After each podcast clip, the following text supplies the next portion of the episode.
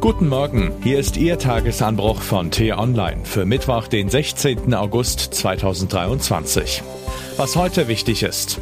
Auch bei Politikern brennen ab und an die Sicherungen durch, doch diese hektischen Reflexe bergen eine große Gefahr. Geschrieben von der stellvertretenden T-Online-Politikchefin Camilla Kors und am Mikrofon ist heute Axel Bäumling. In Bayern ist am Sonntag eine Sicherung durchgebrannt.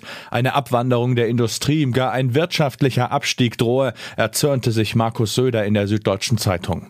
Süddeutschland als industrielles Herz sei in Gefahr, sollten unterschiedliche Strompreiszonen in Deutschland entstehen.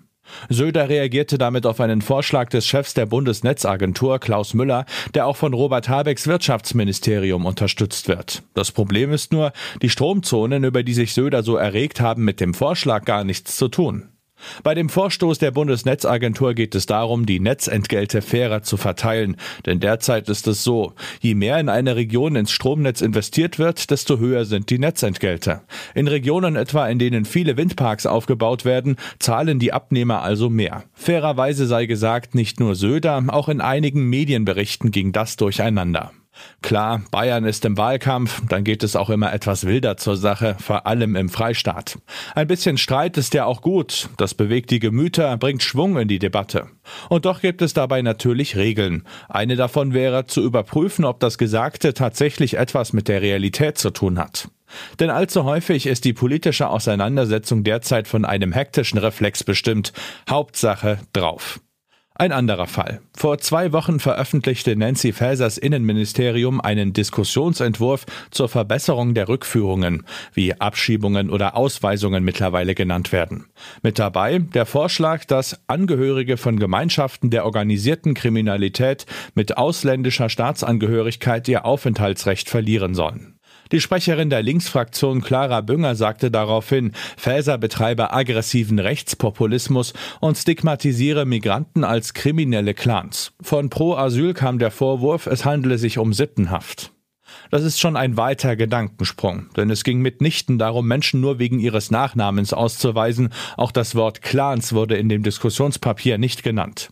Rechtswissenschaftler Daniel Thüm sprach daraufhin in einem Interview mit dem Spiegel von einer Geisterdiskussion.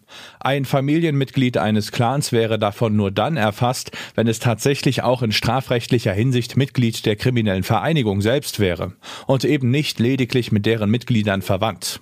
Ohnehin rechne er nicht damit, dass ein solcher Vorschlag, sollte er denn Gesetz werden, etwas wesentlich ändern würde. Das sind nur zwei Beispiele aus den vergangenen Tagen. Und natürlich spielen dabei nicht nur Politiker, sondern auch wir als Medien eine große Rolle, indem wir diese falschen Aussagen verbreiten oder sie weiter zuspitzen. Einiges könnte man auch lustig finden, wenn es nicht ein größeres Problem aufzeigen würde, das weit über diese Einzelfälle hinausgeht. Denn es sind immer die gleichen Klischees, die in die Diskussion geworfen werden. Die Grünen hassen angeblich Männer, wer Kriminalität von Ausländern thematisiert, ist angeblich rechtsextrem und die Ampelregierung arbeitet angeblich immer gegen den kleinen Bürger, um nur einige Beispiele zu nennen. Es ist, als würde man mit dem Finger auf die anderen zeigen und sagen, da sind die Bösen. Wie gefährlich eine solche Debattenkultur für eine Gesellschaft ist, lässt sich am Beispiel der USA betrachten. Dort gilt es für einige Republikaner als Verrat, mit Demokraten zusammenzuarbeiten und umgekehrt. Politiker der demokratischen Mitte aber sollten sich solche Methoden nicht zu eigen machen, sondern ein gewisses Maß an Ernsthaftigkeit vorleben. Denn es geht um drängendere politische Probleme und mit Draufhauen ist noch keines gelöst worden. Was heute wichtig ist. Die Ampel gibt Hanf frei. An diesem Mittwoch will die Bundesregierung voraussichtlich die Cannabis-Legalisierung auf den Weg bringen. Um 12.30 Uhr äußert sich Gesundheitsminister Lauterbach dazu in einer Pressekonferenz. Entwicklungsministerin Schulze setzt ihre Afrika-Reise fort und besucht morgen Nigeria. Es ist nicht nur das Nachbarland des Nigers, in dem kürzlich ein Putsch stattgefunden hat, sondern hat auch den Vorsitz des Staatenbunds ECOWAS inne, der gegen die Putschisten vorgeht. Im Halbfinale der Fußball-Weltmeisterschaft trifft Australien um 12 Uhr auf England. Die Gewinnerinnen ziehen am Sonntag gegen Spanien ins Finale. Und was ich Ihnen heute insbesondere empfehle, bei uns nachzulesen. Eigentlich hätte Außenministerin Baerbock nun in Australien sein und dort etwas Wichtiges über China lernen können. Denn Down Under hat es geschafft, sich aus dem Griff von Xi Jinping zu befreien. Wie? Das berichtet mein Kollege Patrick Diekmann. Den Link dazu finden Sie in den Show Notes und alle anderen Nachrichten gibt es auf t-online.de oder in unserer App. Das war der T-Online Tagesanbruch, produziert vom Podcast Radio Detektor FM.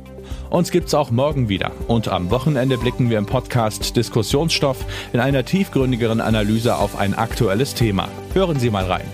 Vielen Dank fürs Zuhören und Tschüss.